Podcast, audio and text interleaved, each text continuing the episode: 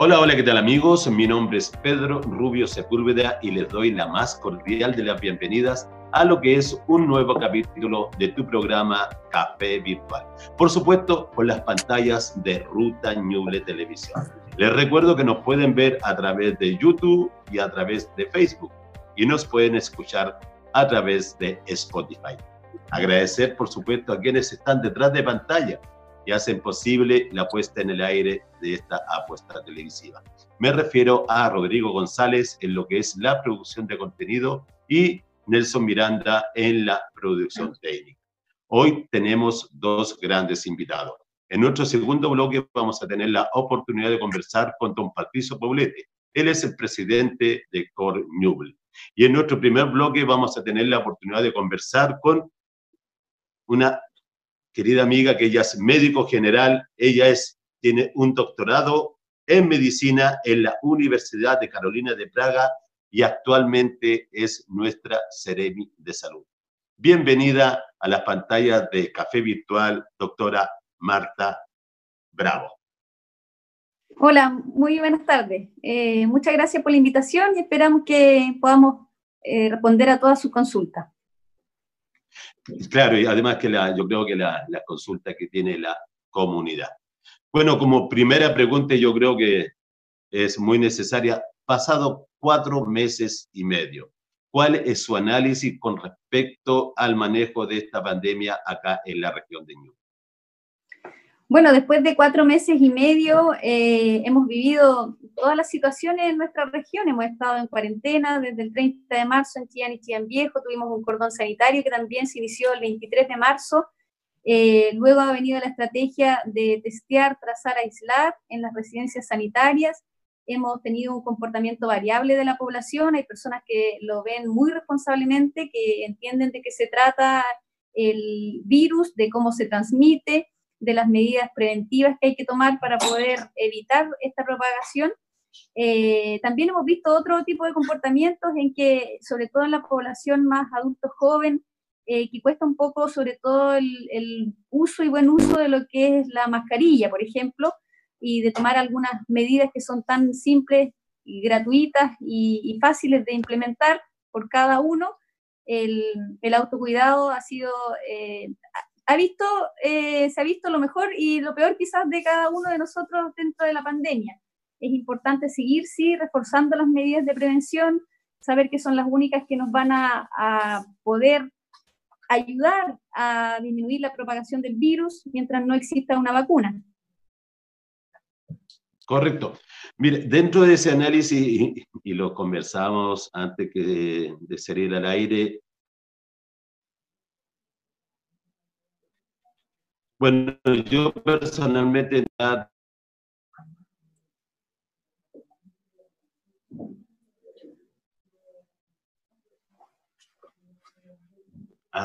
el, el, el 70% del comercio de la, de la ciudad de Chillán. Y la verdad que se ve bastante gente en lo que son las cajas de compensación, lo que son los bancos y ahora últimamente con lo que es el tema de los, las AFP, producto obviamente el retiro del 10%. Entonces, en ese sentido, las restricciones han sido las adecuadas porque la verdad que es mucha la gente que se ve en el centro. Sí, bueno, por una parte hay que entender que, eh, como ya lo mencionábamos, mientras no existe una vacuna, nosotros tenemos que aprender a vivir y a convivir con la pandemia. El virus va a estar presente, mientras no tengamos una vacuna no va a existir otra forma de evitarlo, aparte de las medidas preventivas que ya mencionamos, pero eh, por lo mismo es importante que la, funcionalidad de una ciudad o de una región se vaya dando, pero con las medidas preventivas. Es decir, si yo voy eh, a un lugar y existe aglomeración de gente, existe mayor cantidad de gente de la que supuestamente debería existir, entonces tengo que tomar las medidas de la distancia física, del uso de la mascarilla en esas circunstancias. Hay personas también y hay locales en que se han implementado con el uso del alcohol gel para las personas que van a consultas y esto es esencial también para que entendamos que vamos a tener que vivir con el virus y tenemos que aprender a vivir con el virus. Nadie va a poder resistir estar eh, cinco meses en, en, su domicilio sin, la, sin poder salir también hay que recordar que puede afectar la salud mental de las personas y es por eso que la estrategia en este momento, más que aislar una comuna, una ciudad, una región, es principalmente aislar a los casos positivos o sus contactos estrechos en las residencias sanitarias. Con respecto a ese mismo tema de la, de la, de la residencia sanitaria, la gente, los ciudadanos eh, acuden en, en, en, en, su gran mayoría a esta residencia o ellos lo hacen en sus casas o prefieren hacerlo en sus casas? ¿Cuál es la opción más válida o la que más toma la gente? A ver, hemos tenido ambas situaciones. Hay personas que prefieren quedarse en su domicilio cuando tienen las condiciones adecuadas también para realizar un aislamiento, pero la verdad es que eh, la forma más adecuada de realizarlo y en un lugar que tenga y cumpla con todas las condiciones son las residencias sanitarias. Recordemos que son hoteles donde está la alimentación garantizada, donde está el control clínico garantizado también, y por otro lado, que es muy importante eh, en caso de que exista alguna diferencia o alguna complejidad o que se agraven los cuadros clínicos, entonces está la posibilidad directa del llamado de una ambulancia, del SAMU en este caso también, para que pueda ser trasladado a un centro asistencial. Y así la familia no tenga que preocuparse de esta situación del caso eh, en particular de cada familia. Ahora también es muy importante explicar de qué se trata, por qué es tan importante realizar una cuarentena en una residencia y no en su propio domicilio. Cuando nosotros eh, tenemos un caso índice, un caso primario en una familia, y en nuestras eh, casas habitacionales existen lugares comunes como son el baño, la cocina, el living, eh, lamentablemente se da la posibilidad de que también se contagie el resto de la familia. Correcto. Al contagiarse el resto de la familia, yo voy a necesitar de una persona externa que me pueda ayudar con los víveres. Esa persona externa que me va a traer los víveres también se puede contagiar. Si se contagia, puede llevar el virus a su propia familia y así se, se ve una especie de, de, efecto dominó en el contagio y en la propagación del virus. Y ese efecto el que nosotros podemos contrarrestar si en, una vez que nosotros tenemos confirmado el caso índice de esta familia, el caso primario, lo aislamos eh, adecuadamente en esta residencia sanitaria, sin la necesidad de eh, tener problemas de la alimentación o de otro tipo, todas las condiciones las va a tener dentro de esta residencia sanitaria. Todo lo que necesite lo va a tener dentro de esta residencia sanitaria y así también está evitando y siendo responsable de que no se contagie el resto de su familia. O sea, asumimos que es 100% recomendable ¿cierto?, ingresar a una residencia sanitaria que estar en su propia casa porque directa o indirectamente hay un, nivel de riesgo importante. Lo otro que también le quería comentar con respecto a la votación técnica del, del hospital de Chillán y toda la, cadena, ¿cierto?, de, salud, no hemos tenido ningún tipo de inconveniente con lo que es la, capacidad de, la, de las camas UCI, de los respiradores eh, mecánicos, y también del personal que apoya esta, o sea, que nos apoya en esta pandemia? Sin duda que hemos tenido casos que se han contagiado dentro de los centros de salud, pero eh, ha existido, no hemos tenido problemas en los reemplazos, se ha eh, orientado y se ha también eh, organizado también el personal de tal forma de que no exista escasez de personal, de recursos humanos, y respecto de lo que son los ventiladores mecánicos y las camas, la verdad es que nunca hemos tenido problemas de saturación.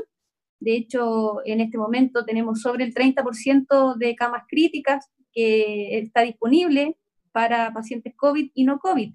Entonces es muy importante eh, saber también que si, si bien es cierto el número de contagiados va aumentando en relación al acumulado completo de, lo, de la cantidad de casos confirmados, nunca ha habido saturación del, de la red asistencial de nuestra región.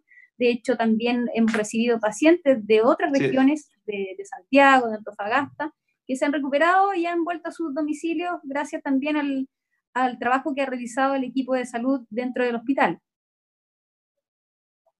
Otra consulta, ¿qué es lo que tiene que hacer una persona en su trabajo si presenta los síntomas del COVID? Ejemplo, nosotros, bueno, eh, yo trabajo en Correo de Chile, ¿cierto? Y nosotros estuvimos parados solamente, solamente un mes y eh, eh, tenemos la, oportunidad de, trabajar en forma parcializada, cosa que se cumplan todos los requisitos, ¿cierto? De, de, la distancia, de la distancia social, pero en caso de que una persona presentara los síntomas, cuáles son las recomendaciones y, y cuál es, digamos, la, la labor que tiene que cumplir la autoridad sanitaria en estas circunstancias.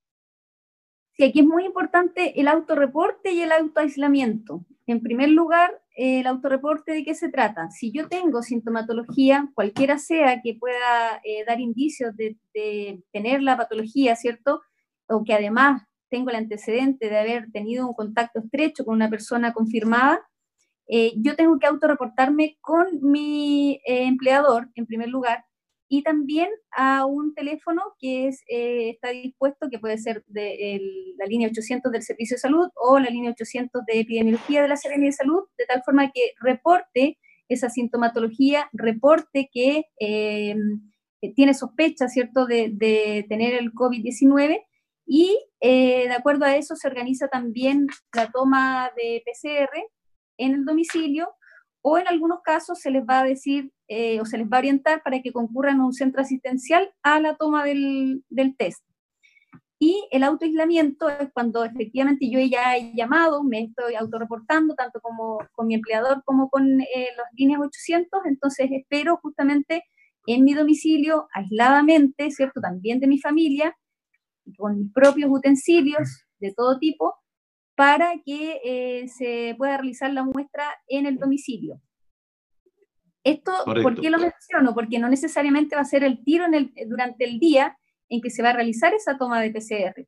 Entonces, es necesario que la persona se autoaísle con todas las medidas de seguridad, con, como lo mencionaba, con sus propios utensilios, para que cuando el equipo pueda ir a hacer la toma, eh, que no necesariamente va a ser durante el día, ya la persona haya tomado estas medidas y esté previniendo la propagación del virus dentro de su familia. Consulta algunas empresas que tienen una exposición grande eh, con el público. En el caso de la empresa Correos de Chile, ahora, bueno, nuevamente los parquímetros han salido, ¿cierto?, a, a, cumplir sus funciones en la calle. ¿No existe la posibilidad de hacer algún tipo de examen aleatorio en esta empresa para poder, eh, en, en, en, este sentido, tener un máximo de prevención, porque la, el nivel de exposición que tienen ellos con la comunidad o que tenemos es muy alto. Sí, igual voy a aclarar un punto. Es importante que eh, todas las eh, personas que estén expuestas, obviamente que, que, se puedan tomar mayores medidas, pero la prevención, el, el, test en el fondo no es, preve, no es eh, el que da la base de la prevención, el test lo que dice en el fondo es la confirmación diagnóstica. Entonces, por un lado, la prevención es principalmente las medidas que ya conocemos, la distancia física, el lavado de manos, el uso de mascarilla, y eh, cuando hemos tenido nosotros algún caso específico en algún lugar, hemos ido a la búsqueda activa de, casos justamente con la toma del PCR. ¿Por qué lo menciono? Porque eh, efectivamente nosotros cuando hemos tenido algún caso y hemos ido en búsqueda de más casos, justamente han salido casos que son asintomáticos.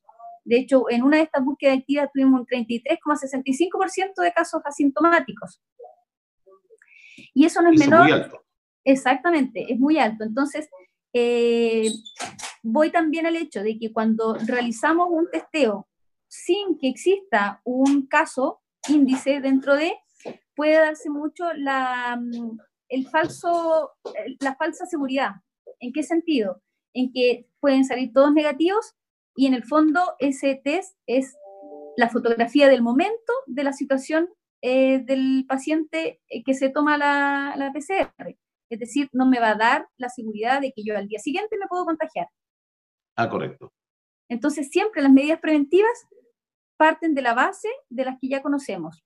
La distancia física, el lavado de manos, el uso de mascarilla. No va a existir otra medida y el test solamente va a clarificar si tiene o no tiene eh, COVID-19 en ese momento, pero no da la garantía de que al día siguiente yo me pueda contagiar. Correcto.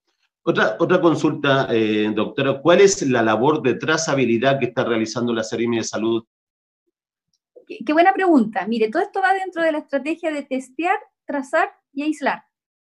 Que la trazabilidad es cuando yo tengo el examen positivo que viene, que emana el resultado desde el laboratorio del Hospital Clínico Herminda Martín, una vez que nosotros ya lo tenemos en la Seremia de Salud, nos ponemos en contacto con la persona confirmada que ya pasa a ser paciente realizamos la investigación epidemiológica y con eso vamos a determinar sus contactos estrechos. Y los contactos estrechos son, están definidos también y son las personas que se van a ir junto con el caso confirmado a realizar un aislamiento o una cuarentena.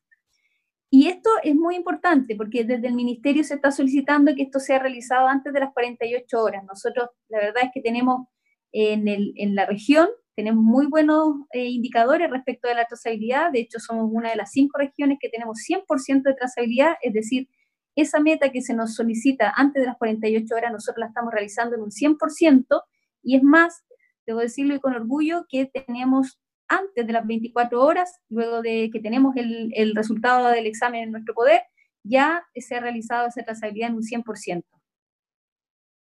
Eso es muy buena noticia y felicitaciones por eso. Otra consulta, ¿cómo se está coordinando el traspaso de la trazabilidad a la atención primaria? Y bueno, esto es eh, una medida también del Ministerio de Salud que eh, ya se venía conversando con los alcaldes, los, los, municipios lo estaban solicitando también, de tal forma de, que ellos pudieran eh, conocer también cuáles son sus pacientes y de poder hacerles el seguimiento. Para nosotros también es de gran ayuda, sobre todo pensando en que esta emergencia que estamos viviendo, esta pandemia que estamos viviendo, no es solamente una condición sanitaria, sino que es sociosanitaria ¿Qué significa eso? Que en el fondo hay eh, otras necesidades también de los pacientes, no solamente la necesidad del aislamiento a causa de que tiene una patología o de que es contacto estrecho de esta patología, sino que eh, necesita también otras, eh, otros recursos, como por ejemplo, del punto de vista de salud lo voy a mirar yo, es un paciente crónico que necesita un control o se altera también su hipertensión o su diabetes, va a necesitar un control por parte de un equipo de salud en que justamente el equipo territorial que eh, pertenece a un centro de atención, un CESFAM principalmente, puede ir, puede visitarlo y puede realizar estos controles en forma mm, adecuada y también eh, eh, de pronta forma, de tal forma que no se nos agraven, no se nos compliquen, no se nos descompensen estos pacientes. Eso sin em, mencionar otras necesidades que también puede ir más del punto de vista social que justamente con la dupla psicosocial de los centros de salud se pueden eh, subsanar más prontamente que si lo hiciéramos solamente nosotros en forma centralizada, como lo hemos estado realizando todo este tiempo desde que se inició la pandemia. Doctora, nosotros podemos entregar un ejemplo concreto del testeo de trazabilidad y de algún aislamiento acá en Ñuble. De todas formas, últimamente, no sé si ustedes escucharon que tenemos un, un brote, un brote en los departamentos Enrique Note de la ciudad de Chillán Viejo. Correcto. Eh, bueno, ahí justamente se realizó búsqueda activa.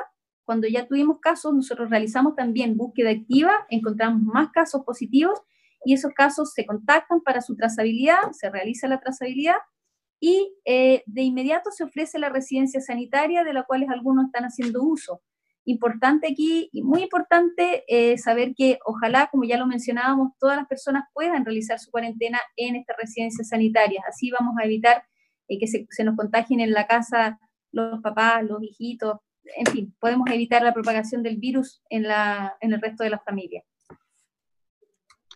Doctora, consulta, dado eh, digamos, en la situación que se ha, estado dando este, este COVID-19 acá en Chile y en la región de Ñuble, ¿cuánto es el tiempo aproximado que cree usted que ya podríamos hablar de cierta normalidad?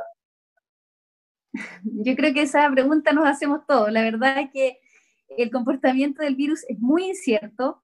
Ustedes ven y, y escuchamos todos los días en las noticias como en otros países que se había anunciado como superada la pandemia, eh, la verdad es que han habido rebrotes y es por eso que nosotros, la verdad, no podemos bajar los brazos, no podemos relajarnos con las medidas mientras, insisto, mientras no exista una vacuna, incluso después de, vamos a tener que seguir con estas medidas porque tenemos que aprender a vivir con pandemia. Eh, la verdad es que se nos viene todavía muy largo, tenemos mucho periodo por delante. Si bien es cierto, en esta estrategia del paso a paso eh, vamos avanzando, nosotros estamos en etapa 3 en este momento, eh, pero no tenemos los plazos establecidos como para definir cuándo vamos a pasar a una etapa 4, más que las variables que existen para evaluarlo. Las variables son de tipo epidemiológico, con la trazabilidad, y también de, la red asistencial en que se evalúa no solamente la, la, disponibilidad de las camas UCI en nuestra región, sino que también la disponibilidad de las camas UCI en el país, porque recordemos que existe toda una red en que se pueden utilizar las camas a nivel país desde cualquier ciudad. Doctora, bueno, eh, es de conocimiento público, cierto que hay diferentes universidades, diferentes laboratorios que están trabajando con lo que es eh, la creación de la vacuna para eh, controlar el COVID-19. Chile está en alianza con algún país, alguna universidad o algún laboratorio en específico para lo que va a ser la futura adquisición de esta vacuna? Sin duda que existen estudios, eso eh, a nivel país también se está barajando con el Ministerio de Ciencias, pero la verdad es que para que eh, todavía podamos disponer de una vacuna van a pasar meses y quizás después de un año, y esto debido a que todavía existen fases clínicas que debe pasar la vacuna y la verdad es que tiene que ser eh, en forma bien, bien cauta y bien segura, porque la verdad es que la bioseguridad en primer lugar es lo más importante para poder eh, plantearnos que una vacuna es efectiva y no solamente efectiva, sino que también nos va a venir a proteger y no vamos a tener algún otro efecto adverso. Doctora, eh, bueno, eh, este proceso, ¿cierto?, del, del COVID-19 a nivel nacional ha tenido situaciones de, de pro y de contra. Bueno, lamentablemente dentro de esto mismo eh, tuvimos la, la, renuncia del ministro de, de Salud, Jaime Mañalich. Desde esa perspectiva y desde su análisis personal, ¿qué es lo que ha arrojado que se produzcan, primero, la renuncia del, del ministro, ¿cierto? ¿Y usted cree que el manejo a nivel nacional ha sido el adecuado, da las cifras que se entregan? Bueno, aquí es importante saber que el, ministro tuvo sus propias, eh, eh, su propia eh, intención de, él planteó su renuncia, fue una medida dispuesta por él. sabemos que además el cansancio de meses acumulado puede inducir a esto, ¿cierto? pero también es importante saber que en la estrategia en general en Chile se ve y qué mejor que evaluarla con los mismos números, con las mismas cifras. Y en ese sentido, como ya lo mencionábamos, no ha existido saturación de los centros asistenciales, eh, no ha existido gran, eh, la tasa de letalidad no ha sido alta como lo ha sido en otros países. Eh, yo creo que primando con, con cifras, que en el fondo es lo que nos van a dar a futuro, todo esto se va a evaluar justamente con las cifras eh, podemos mencionar que en realidad hasta el momento se ha eh, visto bien evaluada la estrategia que ha presentado el Ministerio de Salud y el gobierno en general para contrarrestar la pandemia. El otro día tuvimos la oportunidad de, entrevistar y conversar con don Miguel Ángel San Martín. Él está radicado hace mucho tiempo, ¿cierto?, en España, en Madrid. Y la verdad que él nos contaba que la única forma que se puede controlar en forma de forma concreta la expansión del COVID-19 a través del, confinamiento.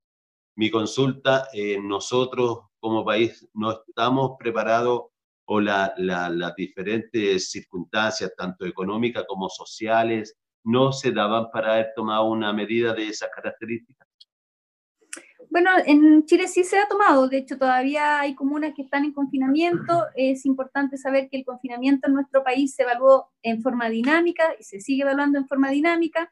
Cuando uno dice eh, en esta forma gradual del paso a paso podemos ir avanzando, pero también podemos retroceder. Nadie descarta que podamos volver a una cuarentena, ojalá que no tenga que ser por, eh, principalmente por el tema de salud mental que eso implica pero es un paso a paso hacia adelante o también puede ser hacia atrás de acuerdo a cómo se vaya dando la, la evolución de los casos y de la parte epidemiológica.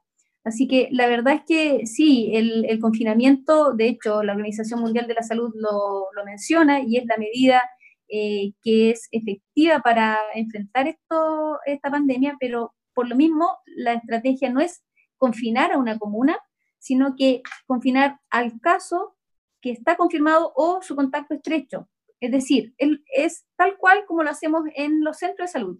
Cuando tenemos una persona con alguna enfermedad, con alguna patología infecto contagiosa, lo que yo tengo que hacer es aislar a la persona.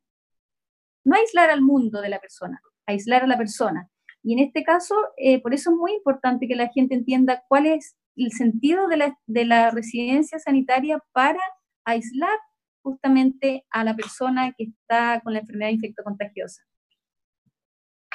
La verdad, eh, bueno, como, como experiencia personal, el, el, desgaste psicológico, doctora, es tremendo. Uno, un ejemplo, uno personalmente que todos los días tiene que salir a la calle con un nivel de exposición muy alto, donde yo creo que uno puede, nosotros como funcionario correo tomamos todas las medidas de resguardo que corresponde y que, que, recomienda la autoridad, pero igual, o sea, hay un nivel de exposición que está ahí y que está latente.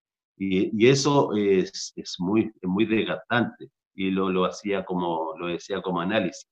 No, me, no puedo terminar esta, esta conversación, doctora, sin preguntarle en qué nivel de avance va nuestra gran joyita que vamos a tener, como lo es el futuro Hospital Regional de Ñuble. Bueno, ahí está, justamente se está construyendo, lo, lo importante también para la región es que nunca ha, se han detenido las, las faenas en el hospital. Eh, estamos, la verdad, tan tonto como la gente, estamos todos eh, con altas expectativas respecto del hospital. Obviamente no, no va a ser eh, a temprana fecha, pero sí lo importante es que se construya en forma segura, va avanzando día a día y no se ha detenido ninguna construcción justamente eh, a causa de ningún contagio ni nada, más bien se mantiene la construcción y se construyen también otros centros de salud dentro de la misma región. Así que muy contentos de, de que sigan avanzando y que sigamos construyendo más salud para Ñuble. Doctora, como canal, como programa, la verdad la queremos felicitar por el tremendo trabajo que usted ha realizado acá en la región de Ñuble. Las cifras así lo demuestran, así que en ese sentido las felicitaciones a usted y obviamente a través de usted a todo el equipo que trabaja al lado suyo. Le damos las pantallas de Café Virtual para que le entregue un saludo a la gente y lo más importante, las recomendaciones pertinentes. Sí, bueno, de todas formas, tal como usted lo menciona, la verdad es que yo soy la cara visible de una institución, pero en realidad los que se han sacado la mugre son justamente las personas que están detrás de, eh, no solamente de la institución de la Serenia de Salud, sino que también de las instituciones, de los centros de salud en general, el personal de salud, la verdad es que hay que sacarse el sombrero, eh, han estado batallando día a día contra la pandemia y también eh, contra otros problemas de salud que si bien es cierto han disminuido en este periodo, sobre todo otras infecciones respiratorias, pero la verdad es que han estado ahí a la altura justamente de lo que es la pandemia y cada uno, la verdad, ha aportado con un granito de arena eh, que se hace una montaña gigante después cuando, cuando hacemos la suma de todas estas acciones que han realizado. Y lo otro respecto de las medidas de prevención, por supuesto que van a seguir siendo las mismas. Eh, esta mascarilla no la vamos a sacar hasta que eh, de verdad podamos eh, estar frente a frente sin, sin mascarilla y eso va a ser una vez que exista una vacuna y que sea efectiva, que sea aprobada, que no vaya a tener efecto adverso en la población.